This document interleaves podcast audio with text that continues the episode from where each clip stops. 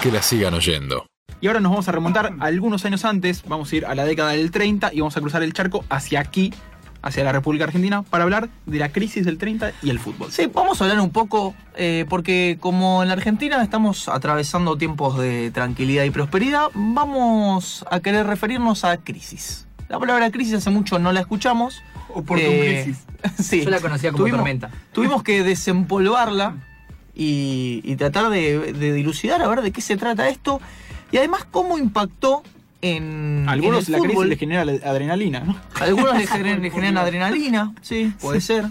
Eh, pero en, en el caso del fútbol se dan algunas cuestiones muy particulares. Creo que igual la crisis del 30 hasta ahora es la única crisis con la que no se comparó esto, ¿no? Que si el 2001, que si el 89, eh, bueno. eh, pero bueno, no, suele haber muchas crisis en Argentina como para poder comparar.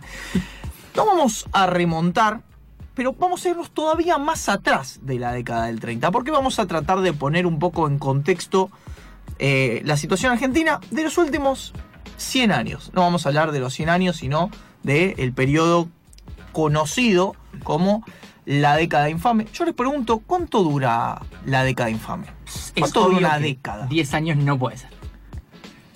6 años. 38. No, cuatro años. No, la década infame dura, según ciertos analistas, digamos, no es que un día dijeron, chicos, hoy se terminó la década infame, duró 13 años, desde el golpe de 1930 al gobierno elegido por eh, el voto de los hombres que estaban habilitados para votar en aquel entonces.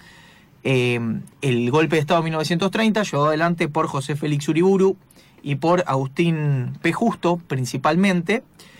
Eh, hasta el golpe de 1943. Y entre golpe y golpe podemos establecer esta década infame. Pero decía que nos íbamos a remontar a unos años antes todavía. ¿Por qué? Estamos hablando de una Argentina de, en la cual lo que primaba era un modelo agroexportador, ¿sí? exportador de materias primas e importador de manufacturas. Eh, la famosa frase de el granero del mundo, las relaciones eh, carnales. Hemos hablado ya un poco acá de la historia del fútbol argentino y sus relaciones con Gran Bretaña. En este caso, a partir de la Primera Guerra Mundial, 1914-1918, una de las cosas que suceden es que Argentina se declara neutral en esa Primera Guerra, pese a que había cierta simpatía por Alemania, no era todavía como en la Segunda Guerra la Alemania nazi, pero Argentina se declara neutral y comercia durante ese tiempo, no solo con Gran Bretaña, sino también con la que al final de la guerra va a pasar a ser la nueva potencia que domine el escenario geopolítico, estamos hablando de Estados Unidos. ¿sí? Eh, entonces, la economía argentina empieza a depender mucho de la exportación, como decíamos, a Gran Bretaña, pero también hacia Estados Unidos. Año 1929, octubre más precisamente, sucede el crack de la bolsa en Wall Street, una crisis financiera. No es lo mismo una crisis financiera que una crisis económica, pero no, la economía va a empezar a resentirse a partir de estos problemas en las finanzas. Es decir, muchos de los países que le compraban a la Argentina la materia prima, los productos primarios, van a empezar, sobre todo Estados Unidos, que tiene también muchos campos, van a empezar a tomar medidas proteccionistas, a cerrar y a limitar sus importaciones, ¿sí? Entonces Argentina se queda sin Su mayor la posibilidad de venderles a estas potencias y además con eh, una industria prácticamente inexistente que no le permitía poder eh, tener los elementos o las mercancías que necesitaba en aquel momento. Para producir ellos mismos. Sí, para producirlo y además también, digo, las que directamente no se producían. ¿sí? No había una industria que proliferara en ese entonces.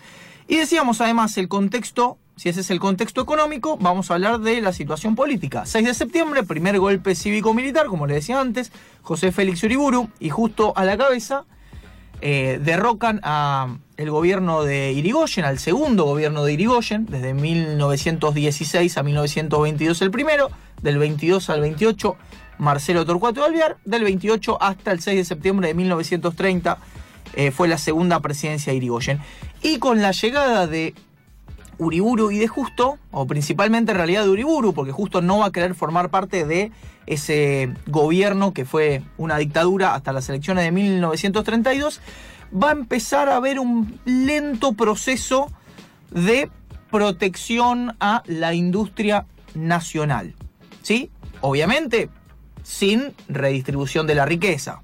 ¿Sí? Eso quiere decir que se recaudaba un poquito por las exportaciones, lo poco que se podía exportar, se protegía lo nacional, pero los trabajadores fuertemente explotados, prácticamente sin derechos laborales, no había un Estado que de alguna manera redistribuyera la riqueza. Y además empiezan a producirse migraciones desde el campo, que ya no podía colocar sus productos hacia la ciudad a partir de que hay cierta incipiente industria. En, en, ese sentido vamos a hablar un poco del el contexto de la Asociación del Fútbol Argentino o de las asociaciones del fútbol argentino. Desde 1926, a partir de un laudo, un laudo es un atributo presidencial, una especie de eh, acuerdo estilo decreto, ya prácticamente no se utiliza, de hecho no sé si se utiliza o no, pero Marcelo Torcuato Alvear hace, firma un laudo entre las dos asociaciones, en 1926 se unifican. ¿Qué sucede en 1931? Huelga de jugadores. Yo les pregunto qué particularidad tiene, ¿no? 1931, contexto político y económico que explicamos, huelga de jugadores. ¿Qué le llama la atención de esto? Que se inicia el profesionalismo en ese momento. Sí, esa es la consecuencia, pero ¿qué llama la atención del hecho? Estoy tomando clase, ¿eh? Me voy a tomar examen. No vine preparado. Eh... Que los jugadores ya protestaban por algo. Sí, en realidad, referido al contexto político, vamos a decir que hay una huelga en una dictadura. ¿Sí? Lo cual es un dato de mínima llamativo. ¿Sí?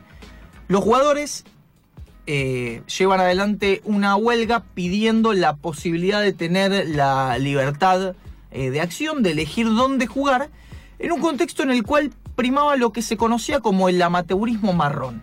¿sí? Una época en la cual el fútbol no era legalmente profesional, no se podía cobrar por la actividad, pero de alguna manera la plata circulaba, ¿sí? En lo que tenía que ver con eh, algunos gastos de los clubes se inflaban de un lado y a partir de eso se distribuía la plata entre ciertos jugadores. ¿La corrupción no apareció con el kirchnerismo? No, para nada. Igual esto más que una corrupción, eh, no, no era una, una inflada de precios. Una cuestión de sí, precarización más que corrupción. Los jugadores llevan adelante esta huelga pidiendo la libertad de acción, pero además otra cosa llamativa. Si lo de la huelga en una dictadura tiene que ver con el contexto político, lo que va a llamar la atención desde el contexto económico es que en una época en la que no hay plata, se pida por la profesionalización. Claro. ¿Sí? Bueno, esto también sucede porque ya antes se estaba pagando de esta manera, pero va a tener algunas consecuencias. ¿Quiénes negocian con la asociación para llevar adelante el profesionalismo? Los clubes, no son los jugadores. ¿Sí? Vendría a ser más que nada una excusa como para sacudir el contexto de la época, la situación del fútbol en ese momento, que vuelve a partirse en dos los organismos que lo regulan. Por un lado está la Asociación Amateur Argentina de Fútbol, ¿sí? y por el otro lado la nueva Asociación Profesional. Ahí hay dos versiones respecto de por qué se vuelve a separar eh, la organización del fútbol argentino. La primera era que había clubes que no querían pasar a ser profesionales. La segunda es que hay cierto grupo de clubes de, dentro de los nuevos profesionales que dicen, si no hay plata y nosotros vamos a empezar a repartirla, tenemos que achicar el círculo. Elitización, vendría a ser una especie de superliga de la época, ¿sí? No, no quiero que vos te sumes a mi torneo profesional. Acá somos los que somos, los que estamos acá y listo. No quiero que nadie más se sume, ¿sí? Bueno, ¿cuál versión es la cierta? Probablemente las dos, ¿sí? hay historias de clubes que decidieron no ser profesionales y hay historias de clubes a los que no los dejaron ser profesionales en ese entonces y por ahí se sumaron algunos años después, sobre todo ya en categorías del ascenso. ¿Alumni, por ejemplo? ¿O Alumni fue profesional? No recuerdo. No, Alumni no, ya no existía. ¿Cuáles eran los argumentos de los que no querían sumarse? ¿Los que no querían sumarse? No, no, querían, no, no querían. Digo, pasa mucho con clubes eh, referenciados a ciertos grupos de élite que Quieren como pasa con el rugby, ¿sí? el Claro. fenómeno de no volver eh, la práctica profesional, sino que es una práctica amateur, no quieren eh, entregarse a, esa situación, o algunos que no mm, pensaban que no tenían la estructura para poder soportarlo.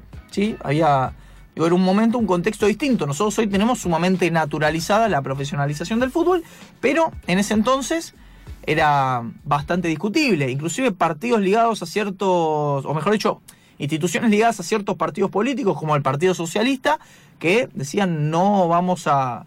no estamos de acuerdo con llevar adelante la profesionalización y seguimos en la práctica amateur. Algunos después se sumaron a, los torneos profesionales y otros directamente o se fundieron o que desaparecieron o quedaron como instituciones que no tenían al fútbol como una práctica profesional y sí como un hecho amateur.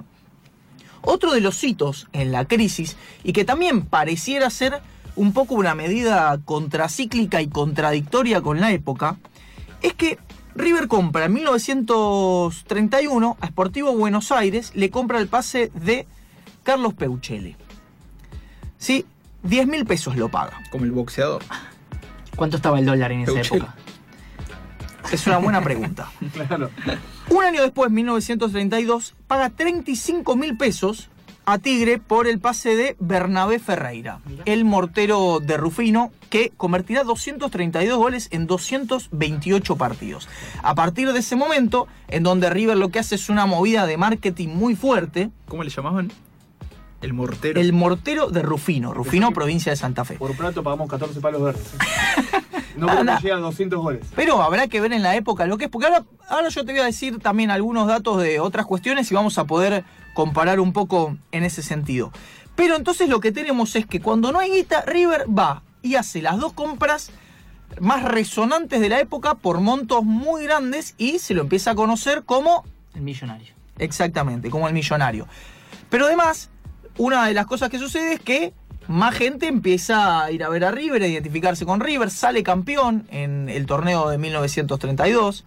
¿sí? O sea, es una movida de marketing que le sale bien y forma parte de cierta forma de nacionalización de River. ¿sí? Se vuelve un equipo de alguna manera nacional, como el ver a Boca desde 1925 a partir de su gira por Europa, con la cual se le concede el título de campeón honorífico. Así que ustedes, Ferreira, quería conocer al hombre que tiene más espacio en los diarios que el presidente. Le dice el presidente, Agustín P. Justo, a Ferreira, a Bernabé Ferreira, después de uno de los partidos que él va a visitar. Y acá volvemos a la cuestión política. Uno de los motivos por los cuales se llama infame a la década infame es porque en las elecciones había fraude. ¿sí? En 1932 es elegido justo como nuevo presidente a partir de esta práctica fraudulenta. Entonces, esto quiere decir que, bueno, de alguna manera justo tenía cierta relación con varios resortes del poder, pero no tenía apoyo popular. A Justo no se lo conocía y rápidamente él entiende que el fútbol era un lugar para ir a buscar esa relación. ¿sí? Pensemos además, mira lo que era la visión de Justo que decía el hombre que tiene más espacio en los diarios que el presidente. ¿sí? Claro. También un complejo respecto de su figura en Me suena- cuanto a... Me suena al, al Beitar Jerusalén. Al, al magnate ruso que se quiso hacer presidente del Beitar para conseguir después apoyo popular. Bueno, esto es al revés, ya era presidente Claro, de bueno. facto o de manera fraudulenta, Pero para conseguir apoyo Ah. popular, digamos. Claro, eso del Beitar sería más. más eh, Sería más esa parte. Macri. Claro. esa Gente que arranca. Las comparaciones. Y sí, hermano. Bueno, una de las personas que le dice, andá y metete en el ambiente del fútbol, que ahí es donde hoy por hoy está la gente y te va a dar mucha fama, es Natalio Botana. Es el dueño, un empresario uruguayo, dueño del diario Crítica. El diario Crítica es eh, uno de. el diario que de alguna manera genera la gira de Boca, ¿sí? la organiza, la lleva adelante. Ya. Natalio Botana fue presidente de una de las dos asociaciones que en 1926 se van a fusionar para que entendamos también que la relación entre medios de comunicación y el fútbol es mucho más antigua que el codificado del grupo Clarín. ¿sí? y de Cablevisión. Natalio Botana fue presidente y tuvo que renunciar porque había cierta incompatibilidad entre sus intereses como empresario del diario, un diario que crece a partir de la sección deportes, se vuelve muy masivo, pero además un diario que cubría solo uno de los torneos. El otro torneo no existía. Y para los diarios que estaban más ligados a la otra asociación, cubrían ese torneo también. ¿Sí? Natalio Botana, además, desde el diario Crítica, es uno de los principales impulsores o la pata, la complicidad mediática del golpe de 1930. ¿Sí? Este tipo Lindo de. pibe. Y aparte uruguayo. Eh, bueno, esta- estas relaciones son mucho más antiguas de, de lo que nosotros pensábamos.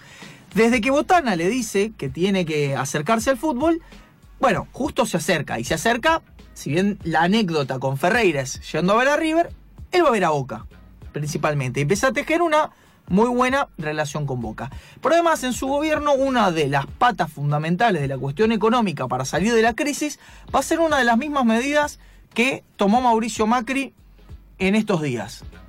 ¿Qué va a hacer? Inversión en obra pública. No, perdón, mala mía. En Bueno, inversión, inversión, la yugular. Va a crear 10 ministerios. No, sí, va a haber mucha inversión en obra pública para, desde el Estado, motorizar eh, la economía, el crecimiento de la construcción, las nuevas obras. Y una de las cosas que, eh, que va a entender justo es la importancia, en ese momento estaba por ocurrir el Mundial del 34 en Italia y Mussolini una de las cosas que hizo fue muchos estadios, estadios, muchos lugares para práctica deportiva, bastante grandes, sí. Se Monumen- llegó a la figura del Mundial del Sí, 30. escuchame. Y Bueno. obras, obras monumentales. Eh, entonces, ¿qué va a pasar? El Estado, a partir de un decreto firmado por Justo, le va a entregar a los clubes que lo deseen créditos para la construcción de nuevos estadios. Bien jugado. ¿Sí? Los clubes que quieran pueden pedir un crédito y el Estado se los va a dar para nuevos estadios de cemento.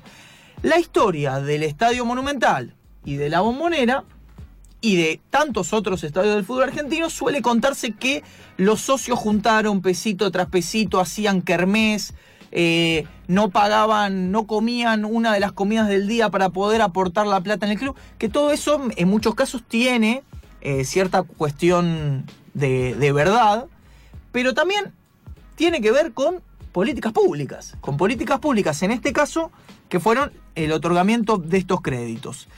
En 1938 se va a inaugurar el Monumental, bajo la gestión presidencial todavía de Justo. En 1940 la Bombonera, ya no era el presidente él, sino Roberto Marcelino Ortiz. Justo pone la piedra fundacional de la Bombonera, una es una de las últimas cosas que hace como presidente.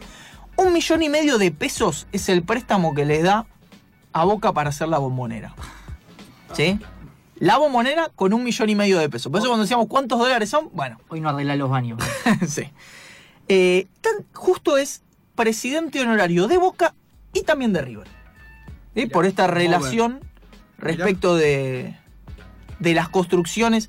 Porque otra cuestión también, ¿no? Se suele decir a River, eh, el estadio te lo hizo un gobierno militar. Bueno, es falso, a lo sumo fue una tribuna y tiene otras cuestiones también. Ahora, lo que sí es cierto es que un gobierno de que llegó mediante un golpe militar y que después ganó elecciones de forma fraudulenta, tiene mucho que ver con los estadios de River y Boca. Y la relación de Justo con estos clubes no se termina ahí, sobre todo con Boca. Eduardo Sánchez Terrero fue, eh, era el yerno de Justo y fue presidente de la Asociación del Fútbol Argentino, que en 1934 se va a reunificar.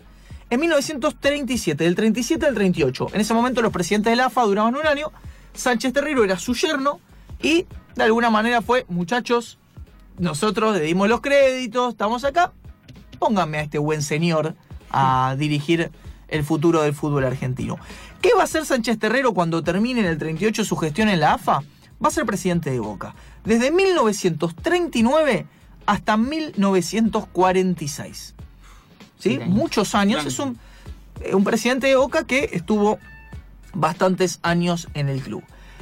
Esta es un poco la relación entre la crisis de 1930 con unos hitos bastante particulares, ¿no? Con muchas medidas contracíclicas, cuando hoy todavía se está hablando, hace pocos días había noticias sobre las posibilidades de que Boca y River hicieran nuevos estadios, se habla de eh, 50, 60, 70 millones de dólares. Y también sobrevolando siempre la cuestión de la problemática económica y el hecho de la intención de que los clubes pasen por varios apremios económicos para que eso sea la puerta de entrada para las sociedades anónimas en el fútbol argentino.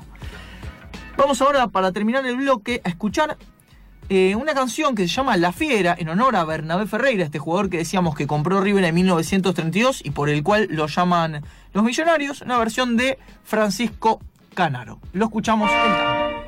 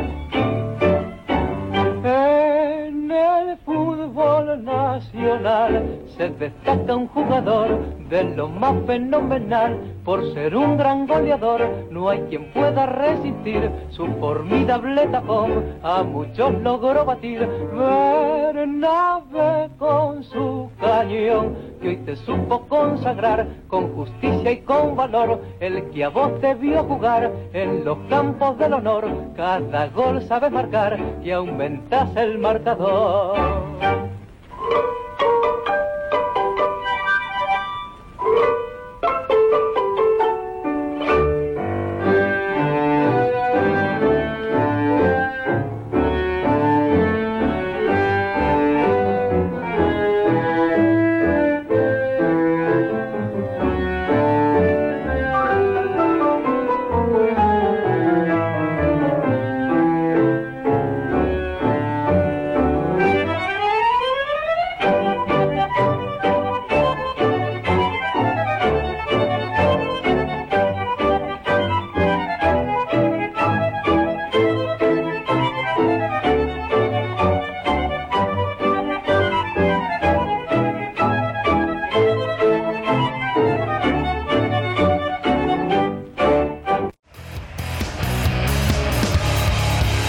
Sigan oyendo.